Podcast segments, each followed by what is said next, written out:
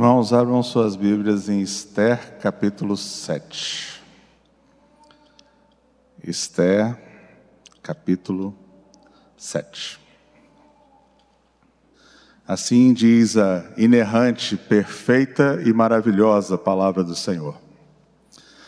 Veio, pois, o rei com Amã para beber com a rainha Esther.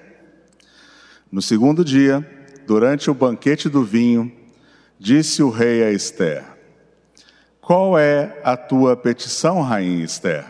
E se te dará. Que desejas? Cumprir-se-á ainda que seja metade do reino.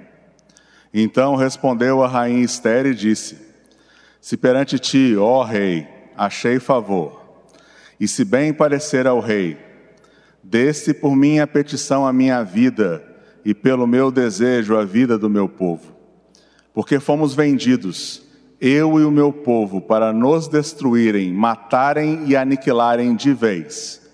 Se ainda como servos e como servas nos tivessem vendido, calar-me-ia, porque o inimigo não merece que eu moleste o rei. Então falou o rei Assuero e disse à rainha Esther: Quem é esse e onde está esse cujo coração o instigou a fazer assim? Respondeu Esther: o adversário e inimigo é este mal Amã. Então Amã se perturbou perante o rei e a rainha. O rei, no seu furor, se levantou do banquete do vinho e passou para o jardim do palácio. Amã, porém, ficou para rogar por sua vida a rainha Esther, pois viu que o mal contra ele já estava determinado pelo rei. Tornando o rei do jardim do palácio à casa do banquete do vinho, Amã tinha caído sobre o divã em que se achava Esther.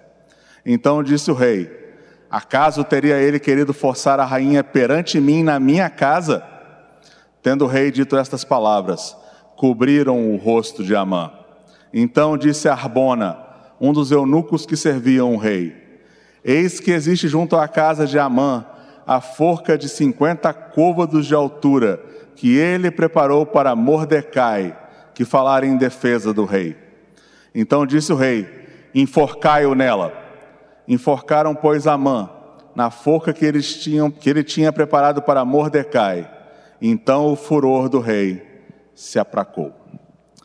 Amados, a palavra do Senhor foi lida. Agora oremos para que ela fale aos nossos corações.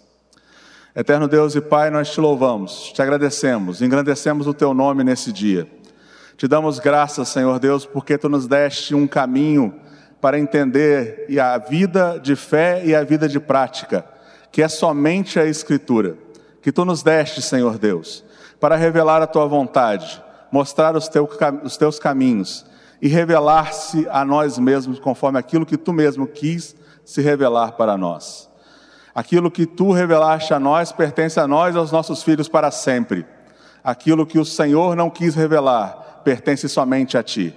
Mas aquilo que tu nos deste, Senhor Deus, que nós agora sejamos instruídos pela tua palavra, que assim como o Senhor falou comigo enquanto preparava esta mensagem, fale com os meus irmãos e irmãs, para que eles cresçam no conhecimento do Senhor, que eles sejam aprimorados na fé e que eles possam te servir de maneira propícia todos os dias, até a consumação dos séculos. Em nome de Jesus.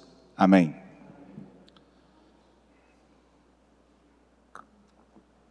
Amados, hoje é o dia 31 de outubro de 2021. Nesse dia nós comemoramos 504 anos da Reforma Protestante. A Reforma Protestante aconteceu porque um homem chamado Martinho Lutero pregou nas portas da abadia de Wittenberg algumas teses questionando a teologia da igreja dominante. Na verdade, ele intercedia por uma reforma. Outro exemplo dos reformados foi também João Calvino, que nas suas institutas ele intercedeu pelo seu povo, os huguenotes, quando ele escreveu para o rei da França, dedicando as institutas.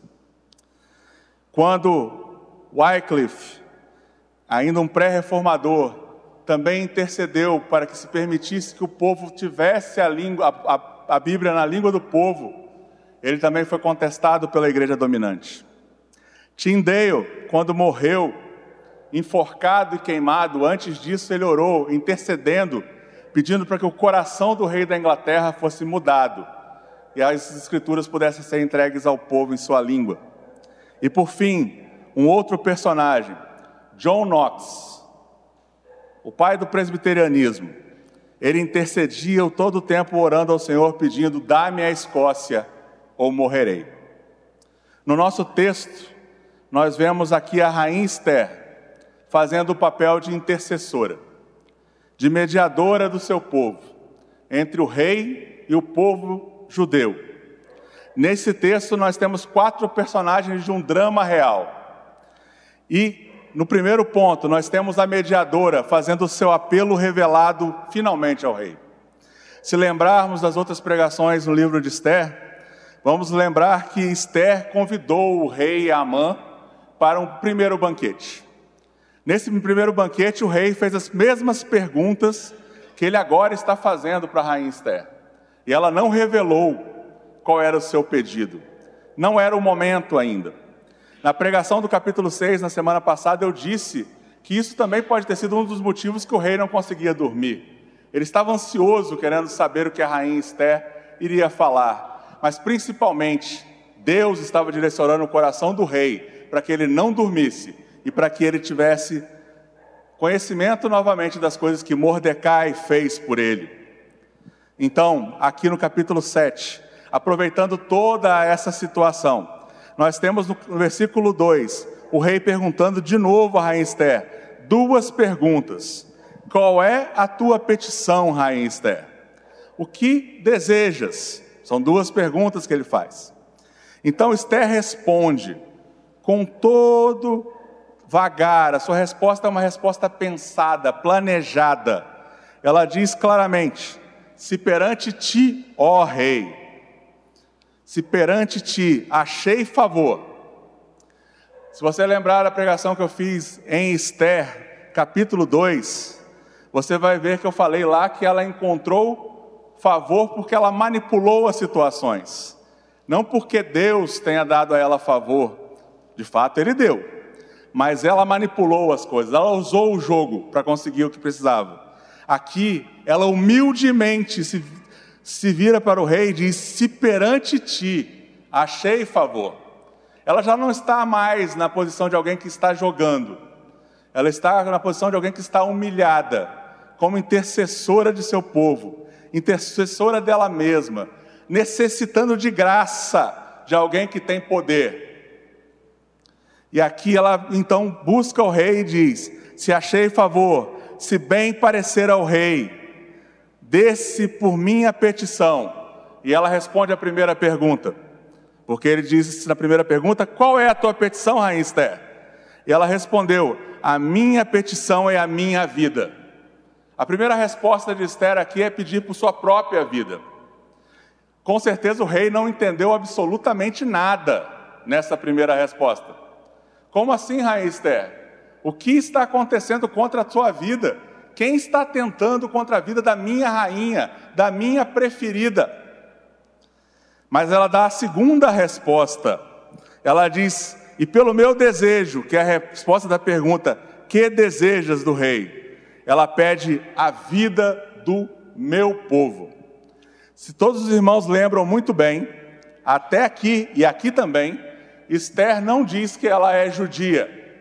Ela foi orientada por Mordecai, como eu disse na pregação do capítulo 2, a ocultar essa verdade, a se acomodar ao pecado, a se acomodar à vontade do rei. Está lá disposta a ser mulher de um ímpio, que era uma afronta à lei de Deus. Mas agora, quando ela disse aqui que ela pede a vida dela, e pede a vida do meu povo. Com certeza, Assuero sabe claramente do que ela está se referindo. Passava menos de três meses que o decreto real havia sido ensinado, assinado, levando todo o povo de Israel a ser aniquilado daí a 11 meses, ou seja, daqui a oito meses em relação agora a este ponto. Portanto, agora o rei sabe, a minha rainha, a minha preferida, é do povo judeu.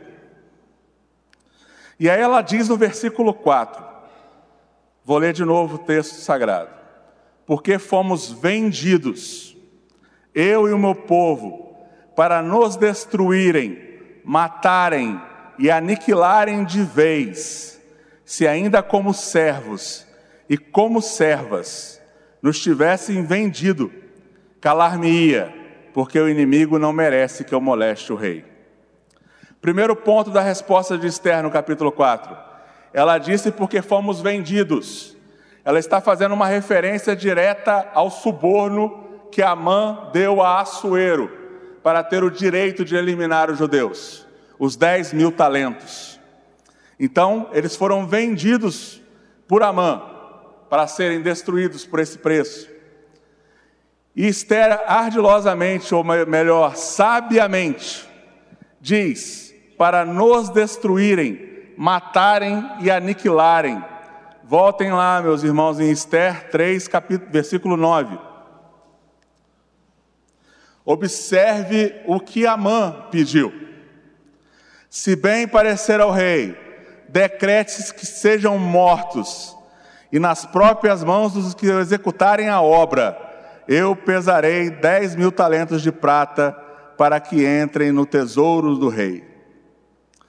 Então, decrete que sejam mortos, pesarei os dez mil talentos nas mãos daqueles que os executarem. Ela usa aqui os mesmos verbos no hebraico, só que em vez de serem verbos ativos, ela usa o verbo na conjugação passiva. O que ela está fazendo aqui, meus irmãos? Ela está tirando a responsabilidade do rei pela ordem de matarem, destruírem e aniquilarem. Mesmo o rei entendendo que ele foi agora ludibriado, Esther não está acusando ele diretamente do que vai ser feito contra os judeus. O culpado não é o rei. Esther está dizendo: você foi enganado. E aqui, quando ela diz isso, Assuero já começa a subir a sua ira, porque ele já sabe, quem planejou matar sua rainha e, por consequência, seu povo? Quem foi o homem que o enganou a entregar esse povo por suborno, entregar a ele o anel de sinete para que assinasse a ordem? E ela continua dizendo: Mas, rei, se nós fôssemos vendidos como escravos, eu me calaria, calaria porque o nosso inimigo não merece que eu moleste o rei, na tradução na Ara. Mas a tradução do aramaico também poderia ser como está na Almeida Revista e Corrigida, que diz assim: ainda que o opressor não compensaria a perda do rei. O que Esther está querendo dizer nesta frase aqui no aramaico é: ele enganou você, ele te deu um suborno de 10 mil talentos. E mesmo que nós fôssemos vendidos como escravos e escravas, pela eliminação do meu povo, e eu com eles, você ficaria no prejuízo ainda, Assuero. Então, o grande plano de Amã, de eliminar os judeus, porque ele era inimigo, ele era um agagita, um amalequita, geraria prejuízo para Assuero. Então, Esther usa sabiamente a questão de você foi enganado. Eu estou também entre aqueles que ele quer destruir. E você vai perder para o teu reino um povo que é bênção aqui no meio, como trabalhadores, como servidores, que oram por você, que estão construindo suas casas aqui, como era a ordem de Jeremias, que estão orando para que essa nação prospere. E aqui ela agiu então como uma mediadora, revelando o seu apelo. E amados, se nós lembrarmos em Esther 4,16, ela se posicionou dizendo, depois de pedir o jejum do povo por ela, ela disse: Depois disso irei ter com o rei, ainda que contra a lei, se perecer, perecerei. Ela, como intercessora do seu povo e mediadora, ela agiu como Moisés também agiu. Se vocês verem lá comigo em Êxodo capítulo 32, do versículo 7 ao 14, e depois do 30 ao 33, nós vamos ver que Moisés fez a mesma coisa pelo povo. Então disse o Senhor a Moisés: Vai, desce, porque o teu povo que fizeste sair do Egito se corrompeu, e depressa, e depressa se desviou do caminho que lhe havia eu ordenado. Fez para si um bezerro fundido e o adorou, e lhe sacrificou, e diz: São estes, ó Israel, os teus deuses, que te tiraram da terra do Egito. Disse mais o Senhor a Moisés: Tenho visto este povo, e eis que é um povo de dura cerviz. Agora, pois, deixa-me, para que se acenda contra eles o meu furor, e eu os consuma, e de ti farei uma grande nação. Porém, Moisés suplicou ao Senhor seu Deus e disse: Por que se acende, Senhor, a tua ira contra o teu povo, que tiraste da terra do Egito com grande fortaleza e poderosa mão? Porque hão de dizer os egípcios com mau intentos, os tirou para matá-los nos montes e para consumi-los da face da terra? Torna-te do teu furor da tua ira e arrepende-se deste mal contra o teu povo. Lembra-te de Abraão, de Isaac e de Israel, teus servos, aos quais por ti mesmo tens jurados, jurado, e lhes disseste: Multiplicarei a vossa descendência como as estrelas do céu, e toda a terra te tenho falado, dá-la-ei a vossa descendência para que a possuam por herança eternamente. Então se arrependeu o Senhor do mal que dissera havia de fazer o povo. Agora do versículo 30 ao 33. No dia seguinte disse Moisés ao povo: Vós cometeste grande pecado. Agora, porém, subirei ao Senhor e a Vé e porventura farei propiciação pelo vosso pecado. Tornou-se Moisés ao Senhor e disse: Ora, o povo cometeu grande pecado, fazendo para si deuses de ouro.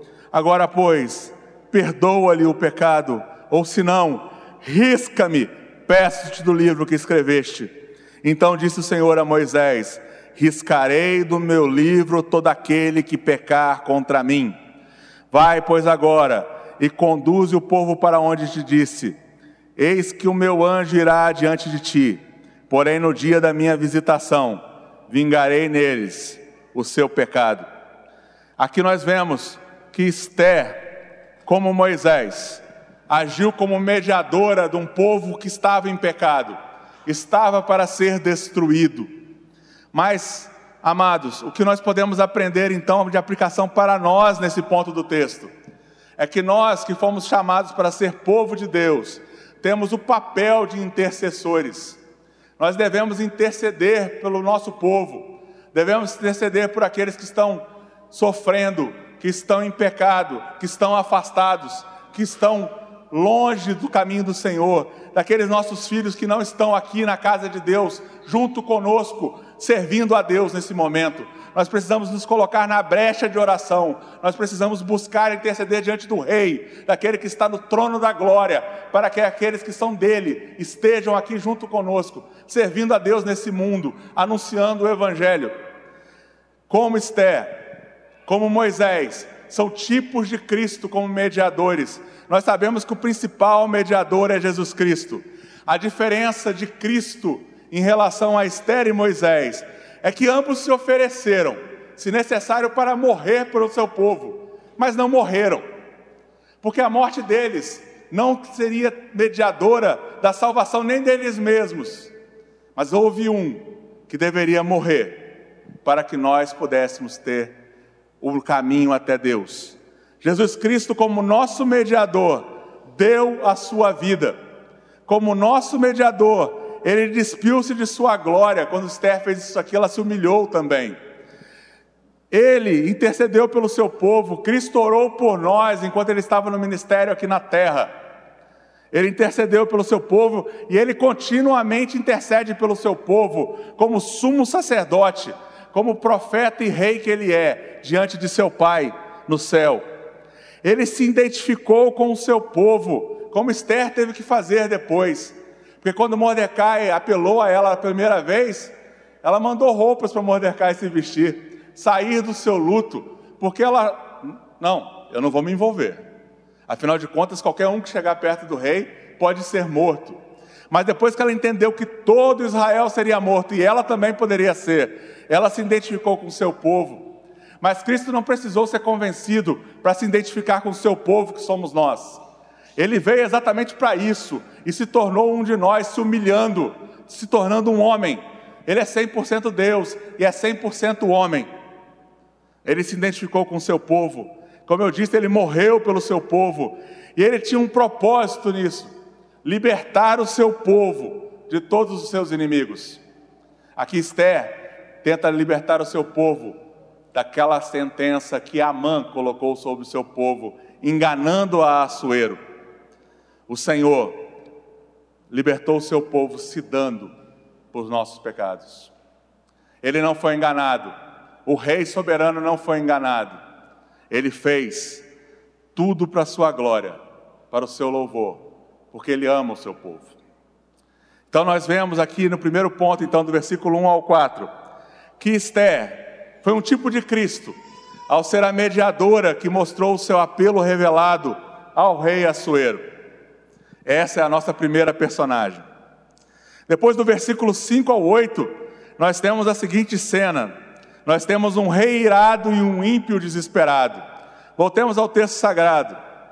Então falou o rei Assuero e disse à rainha Esther: Quem é esse? E onde está esse cujo coração o extingou a fazer isso? No hebraico, Onde está aquele que o coração o colocou numa posição tão elevada que ele achou que poderia fazer esse tipo de coisa comigo? Comigo, o rei, me enganando para matar a minha rainha. E a Esther responde: O adversário e inimigo. Lembra que ele era uma malequita, ele era o inimigo do povo de Israel. É este mal Amã e aqui o nosso personagem, o ímpio, fica desesperado. É dito que quando ela acabou de dizer isso, Amã se perturbou perante o rei, ele se abalou perante o rei e a rainha. Afinal de contas, o rei e a rainha já estavam fechados na sentença que seria colocada contra Amã. Não havia mais escapatória para Amã. Mas o rei não podia tomar uma ação ali naquele momento, por isso no versículo 8 diz: tornando o rei do jardim do palácio a casa do banquete do vinho. Desculpa, 7. Eu li errado. O rei, no seu furor, se levantou do banquete do vinho e passou para o jardim do palácio, porque ele não podia agir ali naquele momento, porque afinal de contas ele era culpado. Ele era culpado de ter aceito suborno, ele era culpado de ter entregue seu anel de sinete para que outro fizesse uma sentença. Ele era o responsável pela lei dos medos e dos persas. Como ele ousou entregar seu sinete a qualquer um, mesmo que seja seu primeiro-ministro? Por isso ele sai no furor da sua ira. E Amã foi rogar sua vida para a rainha Esther, pois viu que o mal contra ele já estava determinado pelo rei. Paramos aqui no versículo 7. Irmãos, o rei sabia que ele precisava dar um jeito em Amã a partir de agora.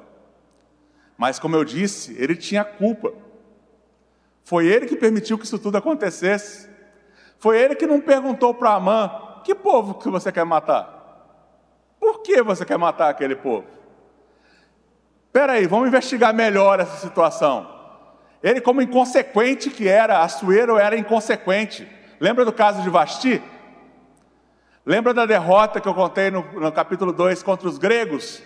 Tudo pela inconsequência dele. E agora, nessa questão dos judeus, mais uma vez ele foi inconsequente. E ele queria vingança contra Amã, mas como fazer isso se eu também sou culpado? Então ele sai irado para isso. Nós temos um, um, rei irado, um rei soberbo, que está em queda agora, como diz Provérbios 16, 18. A soberba precede a queda. Tanto ele quanto Amã eram homens soberbos. Ele está em queda, na queda do erro dele. Amã está em queda na certeza de que ele será destruído. Lembra no capítulo 6? Quando Zeres falou: Se agora você começou a ficar é, em decadência com relação a Mordecai, que é da descendência dos judeus, você não vai prevalecer contra ele. Ele sabe que isso já vai acontecer. Está se confirmando cada vez mais isso. Afinal de contas, se nós vermos claramente, Provérbios 6, do 12 ao 19, abram comigo, falam das características de pessoas como Amã.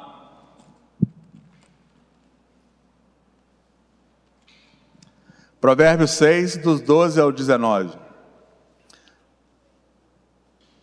O homem de Belial, o homem vil, é o que anda com a perversidade na boca, acena com os olhos, arranha com os pés e faz sinais com os dedos. No seu coração há perversidade, todo o tempo maquina o mal, anda semeando contendas. Pelo que a sua destruição virá repentinamente, subitamente será quebrantado, sem que haja cura. Seis coisas o Senhor aborrece, e a sétima sua alma abomina: olhos altivos, língua mentirosa, mãos que derramam sangue inocente, coração que trama projetos iníquos, pés que se apressam a correr para o mal, testemunha falsa que promete, profere mentiras, e o que semeia contenda, contendas entre irmãos. Faltou alguma coisa na descrição de Amã aqui em Provérbios 6, do 12 ao 19? Amã era exatamente isso. E agora chegou a hora dele ser quebrantado, destruído de vez. Numa ira cega, que era a ira de Assuero, a justiça será feita porque é o nosso Deus que inclina o coração dos reis, como na pregação da semana passada eu disse. E aqui, nosso Deus está fazendo com que essa ira justa seja aplicada sobre Amã, através de um homem que se ira indignamente, que é o rei Assuero. Romanos 12, 19 diz sobre a ira divina: a vingança é do Senhor na semana passada eu descrevi tudo que Deus tinha falado sobre os Amalequitas. Ele tinha jurado por si mesmo que os Amalequitas seriam extirpados da terra. E aqui ele está fazendo isso começar a acontecer. Romanos 12, 19: a vingança é do Senhor. Hebreus 13, 11 diz que o Senhor, em sua ira, disse a eles, os ímpios: não entrarão no meu descanso. Romanos 2,5 diz que um coração impenitente acumula ira contra si mesmo para o dia da ira, e esse é o dia da ira de Deus contra Amã. Todas essas advertências aqui são para todos os ímpios que possam vir a ouvir essa mensagem. O nosso Deus é um Deus que se vinga irado contra pecadores não arrependidos. Portanto, arrependam-se. O nosso Deus diz que aqueles que não se dobrarem e beijarem o filho, como nós lemos no Salmo 2, no começo deste culto, não entrarão no seu descanso, pois só há um caminho de salvação, somente Cristo é o caminho de salvação, só Ele é o mediador entre Deus e os homens. Romanos 2, 5 que eu acabei de ler, diz que aquele que tem o coração impenitente acumula ira contra si mesmo para o dia da ira. Nosso Senhor Jesus Cristo, ele morreu na cruz e antes disso ele absorveu toda a taça da ira de Deus contra os pecadores. Mas só aqueles que admitem que ele é o seu suficiente Salvador, que entregam sua vida para Cristo, só estes fugirão da ira, da ira divina, que será contra Satanás e seus anjos e todos os ímpios que não se arrependam. Por isso, meus amados irmãos, nós precisamos anunciar o Evangelho reformado, que diz que somente Cristo é Salvador, somente pela graça somos salvos, somente pela fé que vem como dom do Santo Espírito de Deus, que só é possível compreender pela Escritura, somente a Escritura, para que somente a Deus seja dada toda a glória. A destruição de Amã um amalequita da linhagem real dos amalequitas, um agagita, trouxe glória a Deus. Deus será glorificado tanto na salvação dos justos e eleitos, quanto na destruição dos ímpios imperitentes. A ira divina é um atributo de Deus. Nós precisamos conhecer Deus como Ele é e ensiná-lo como Ele é. Deus está irado contra o pecado e colocará a condenação de sua ira sobre os pecadores, como Ele está fazendo aqui com Amã. Jó 4,9 diz que os inimigos de Deus e de seu povo, que somos nós, experimentarão o que lá está descrito, que diz o seguinte, Jó 4,9: Com o hálito de Deus perecem, e com o assopro da sua ira se consomem. Amã, até o capítulo 5, se vangloriava de ser o primeiro ministro do rei de ter construído uma forca de 22 metros para o seu inimigo, de ter muitas propriedades e posses. No capítulo 6, ele ainda acreditava que seria honrado com todas as honras daquele que, deu, que, que o rei quer honrar. Mas na verdade o que esperava ele era o assopro da ira para o consumir. E aí acontece o que está descrito no versículo 8 tornando o rei do jardim do palácio, à casa do banquete do vinho. Amã tinha caído sobre o divã em que se achava Esther. Então disse o rei: Acaso teria ele querido forçar a rainha perante mim na minha casa? Tendo o rei dito estas palavras, cobriram o rosto de Amã.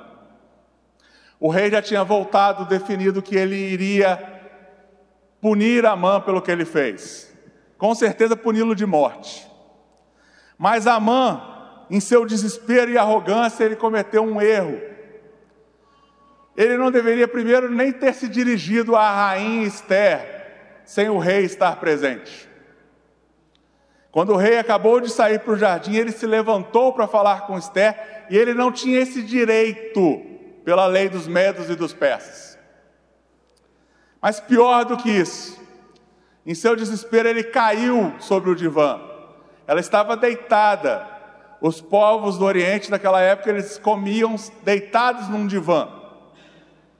Ela estava deitada. Ele que não deveria nem falar com ela agora estava sobre seus joelhos, caído provavelmente de joelhos, tentando agarrar ela pelas pernas pedindo, por favor, interceda por mim. Só se você interceder por mim, rainha, eu serei salvo.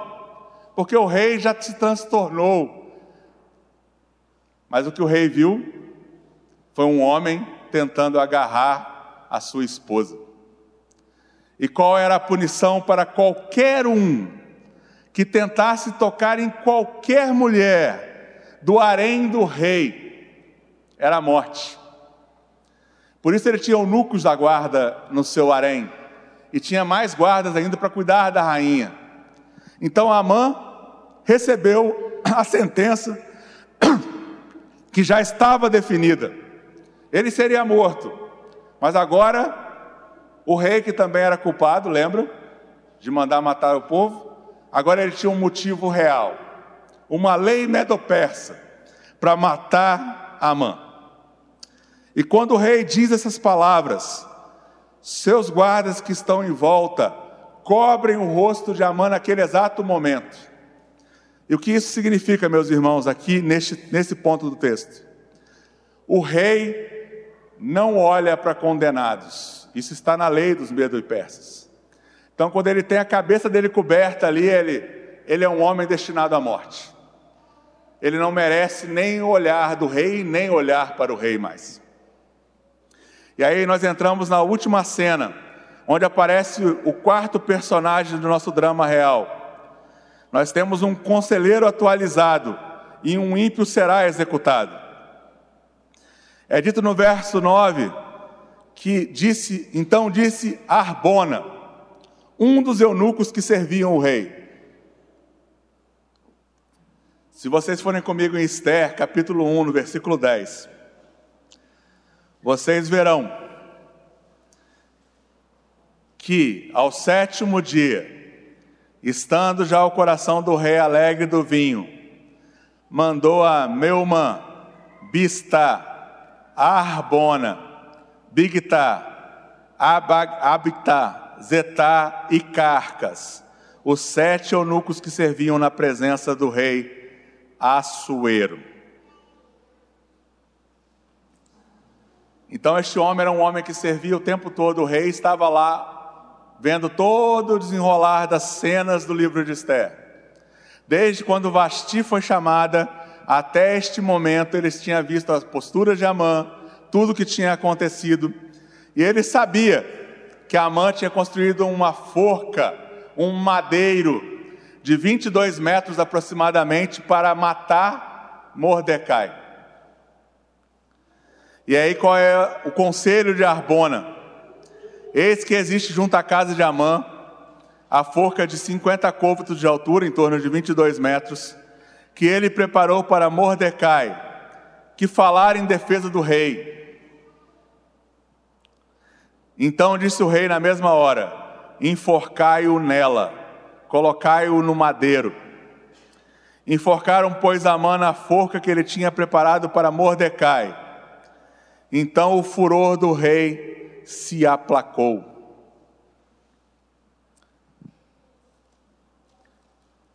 No início do capítulo 2 de Esther, diz que depois daquele tempo da guerra lá que entre os gregos e os persas, o rei se lembrou de Vasti, do que ela fizera e do que se tinha decretado contra ela. Mas antes está dizendo ali, e apaziguado já o furor do rei Assuero, é a mesma frase que é colocada aqui. Então o furor do rei se aplacou. Com a morte de Amã, o seu furor, a sua ira se aplacou. Como no caso de Vasti, se aplacou depois de quatro anos. O rei queria vingança em todos esses casos. O nosso juiz, o juiz de toda a terra, é um juiz justo mas é um juiz justo que tem uma sentença contra os ímpios. Salmo 7, do versículo 11 ao 16, diz o seguinte: Deus é justo juiz, Deus que sente indignação todos os dias. Se o homem não se converter, afiará a Deus a sua espada, já amou o arco e tem no pronto para ele preparou já instrumentos de morte. Os instrumentos de, o instrumento de morte de Amã foi ele mesmo que fez, mas foi Deus que inclinou o coração dele a fazer. Preparou suas setas inflamadas. Eis que o ímpio está com dores de iniquidade, concebeu a malícia e dá à luz a mentira. Ele abre e aprofunda uma cova e cai nesse mesmo poço que o fez. A sua malícia lhe recai sobre a cabeça, e sobre a sua própria mioleira desce a sua violência. A violência que Amã planejou contra Mordecai, um daqueles que era do povo de Deus, caiu sobre a própria cabeça dele. Nós não precisamos nos desesperar, desesperar, meus irmãos, quando os ímpios planejam contra nós quando querem nos destruir, quando querem nos ameaçar. Nós não devemos temer aqueles que são de fato inimigos de Deus, que estão rebeldes contra o Senhor. Satanás, que é nosso inimigo, que é apenas uma criatura de Deus, que caiu quando Cristo o venceu na cruz e subiu aos céus. Ele está perseguindo a igreja desde o momento em que o nosso Senhor e Salvador Jesus Cristo foi elevado às alturas e está no trono à direita de Deus Pai, porque ele não pode mais perseguir a Cristo. Os Amalequitas, como eu falei na pregação passada, eles tentaram tudo contra a raiz de Davi, eles tentaram tudo contra aquele que era a esperança de Israel, a rocha eterna. Satanás e seus, seus servidores nessa terra, os ímpios, não podem fazer mais nada contra Cristo. Ele já está exaltado em sua glória, ele está sentado no seu trono e ele voltará. Por isso eles tentarão tudo contra o seu povo, que somos nós. Mas Deus, que é justo juiz, tem uma mensagem para os perversos e também para os justos. Provérbios capítulo 11, do versículo 5 ao 8 diz: A justiça do íntegro endireita o seu caminho, mas pela sua impiedade cai o perverso. A justiça dos retos os livrará, mas na sua maldade os pérfidos serão apanhados. Morrendo o homem perverso, morre a sua esperança e a expectação da iniquidade se desvanece. O justo é libertado da angústia e o perverso a recebe em seu lugar. Estamos vendo isso claramente aqui no texto de Esther, capítulo 7. O justo Mordecai que se arrependeu de sua conformação ao pecado e ao secularismo, a partir do momento que ele se arrependeu em jejum, de pano de saco, buscando a Deus, em luto, porque o seu povo ia ser destruído. A rainha Esther, que no capítulo 2 também se conformou ao pecado e aos prazeres de ser rainha, ela também se converteu, buscou a Deus em jejum e oração, e se colocou como mediadora e intercessora do seu povo. Eles, como justos, que tinham a esperança voltada para aquele que viria, Cristo Jesus, eles receberam de Deus a graça de serem libertos. Aqui nós vemos que o principal inimigo deles, que era Amã, foi enforcado, foi colocado num madeiro, a sua esperança acabou. Ele morreu como ímpio, não reconciliado com Deus, não redimido. A sua condenação é o inferno, é o lago de fogo e enxofre eterno. Essa é a condenação de Amã. Mas teve um outro homem que morreu em um madeiro. Todos nós sabemos, como cristãos que somos, que aquele que morreu no madeiro sem pecado foi Jesus Cristo. Ele foi crucificado no madeiro e é considerado maldito em nosso lugar, porque ele fez isso morrer numa cruz, para que, como eu acabei de ler em Provérbios 5, 8, que o ímpio não tem esperança, nós tenhamos esperança. A nossa esperança é a esperança da ressurreição dos mortos, da redenção de nossos corpos. Nós veremos aqueles que são seu povo, seus eleitos, naquele grande dia quando Cristo voltar. Aqueles que já foram dos nossos amados, aqueles que não estão conosco agora mais, aqueles que o Senhor recolheu para estar com Ele, nós veremos novamente e essa é a nossa esperança. Nós temos esperança da libertação que está em Cristo Jesus. E o povo de Israel, após a morte de Amã, o inimigo também tem esperança de alguma chance de libertação. Porque agora nós vemos que Assuero já não está mais enganado. Assuero já sabe que Esther é uma judia, que daqui a oito meses eles têm uma sentença contra os judeus. E alguma coisa agora pode ser feita. Quando nós éramos ímpios e pecadores, nada do que eu e você pudéssemos fazer poderia nos dar esperança. Mas a partir do momento que Cristo Jesus nos alcançou através da Escritura e da ação do Santo Espírito de Deus, que nos deu a vocação eficaz e nos disse que nós só poderíamos ser salvos, nos convenceu da justiça, do pecado e do juízo, porque Ele nos mostrou a verdade da palavra, a palavra se revelou a nós. Nós vimos que existe um caminho, um escape, uma salvação. Depois desse capítulo que eu acabei de pregar, daqui por diante, nós poderemos ver no livro de Esther a salvação que Deus providenciou para os judeus. Mas nós devemos gravar então, meus irmãos, desta mensagem de hoje, em Esther 7, algumas claras lições. A primeira é que nós não devemos temer nos colocar no lugar de intercessor do povo de Deus. Nós devemos dedicar parte da nossa vida a interceder pelos outros. Cristo Jesus deu a sua vida para interceder pelo seu povo. Nós não daremos nossa vida para salvar ninguém. Nós somos necessitados de salvação e glória a Deus, porque nós que já fomos resgatados em Cristo Jesus, já a temos, somos salvos, temos a vida eterna. Mas muitos dos nossos amados não têm. Muitos dos nossos conhecidos ainda não despertaram para a fé. E nós precisamos, num espírito de reforma protestante, anunciar toda a verdade de Deus, para que todo homem seja indisculpável por não ter se dobrado diante de Jesus. Por isso nós precisamos interceder, orar por conversões, orar pela expansão do reino de Deus neste bairro, nesta cidade, nessa nação, em todo o mundo, em todos os povos da terra. Além disso, nós devemos saber que o nosso Senhor, Ele se vingará dos, daqueles ímpios que não se arrependem. Nós não devemos tomar a vingança em nossas mãos.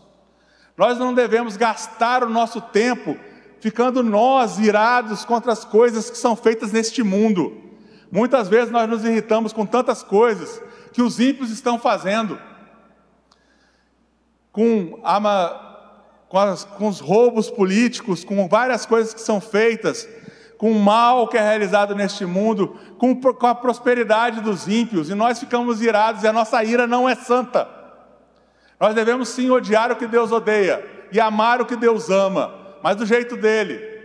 E quando nós nos iramos ao ponto de querer a destruição de um ímpio, nós, nesse tempo, estamos errados, porque Cristo nos disse que nós devemos amar os nossos inimigos, mas não devemos esquecer, nunca, que o nosso Deus está irado contra o pecado. Nosso Deus fará justiça. Nosso Deus não é um Deus frouxo, um Deus bonachão, que deixa os homens em suas prostituições, nas suas adicções, nos seus erros perpetuados, na sua maldade contra o povo de Deus, sem retribuição. Acabamos de ver que Amã foi enforcado no lugar de Mordecai. Deus tem feito isso ao longo da história para defender o seu povo. Existirão aqueles de nós que morrerão nas perseguições, mas Deus tem todo um propósito dentro disso. Isso acontecerá, mas nenhum ímpio que ousou, como Amã, projetar o mal contra o povo de Deus, sairá impune. Ou ele se arrependerá em Cristo Jesus, como Paulo se arrependeu, que perseguia a igreja, e terá todo o pecado punido na cruz do Calvário em Cristo Jesus. Ou ele receberá toda a taça da ira de Deus na sua perdição eterna. O nosso Deus é justo, a sua justiça será plenamente satisfeita. E nós devemos saber e glorificar a Deus por Ele ser um Deus irado contra o pecado. Nós não devemos achar, como eu acabei de dizer, que o nosso Deus é um Deus que passa a mão na cabeça de ninguém, porque Ele começa a disciplina pela casa de Deus, pelo seu povo, para aproveitamento. Esther e Mordecai precisaram ser disciplinados com toda essa situação, para que eles fossem úteis a Deus, porque eles estavam muito acomodados com o pecado e com o mundo. Eles precisaram passar pela provação do uso de uma malequita para querer destruir todo o povo judeu, para que eles aprendessem que eles precisavam se humilhar debaixo da poderosa mão de Deus e o servi-lo. Se nós olharmos para o livro de Esther, meus irmãos, nós não veremos o nome Yahvé, Senhor, nem Deus, em nenhuma frase sequer. Mas ele está claramente aqui, o tempo todo. Deus providentemente está cuidando de toda a história. E esse Deus que é irado contra o pecado, deve levar os ímpios a ficarem desesperados com a sua situação. E como que um ímpio pode ficar desesperado na sua situação hoje em dia, irmãos? Se eu e você ousarmos pregar o Evangelho em sua plenitude, lei e graça, para todos os ímpios, não se importando se vamos perder amizades. Porque quem está sendo desonrado é o nome de Deus, quando um ímpio não se arrepende, quando um ímpio não deixa sua impiedade. Mesmo que ele não seja um dos eleitos, essa sociedade não pode ser destruída pela impiedade, ela precisa ser transformada pela palavra, e é por isso que nós estamos aqui para pregar o Evangelho para que homens e mulheres sejam salvos, mas também para frear o mal nessa terra, pois o Espírito Santo de Deus está em nós. E enquanto o Espírito Santo de Deus estiver nessa terra, o mal precisa ser freado.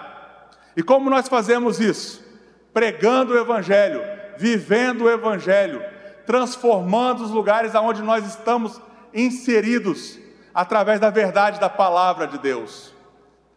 Não, não, não achem mais importante manter uma amizade de 30 anos e deixar a pessoa em seu pecado, satisfeita, achando que ela está tranquila.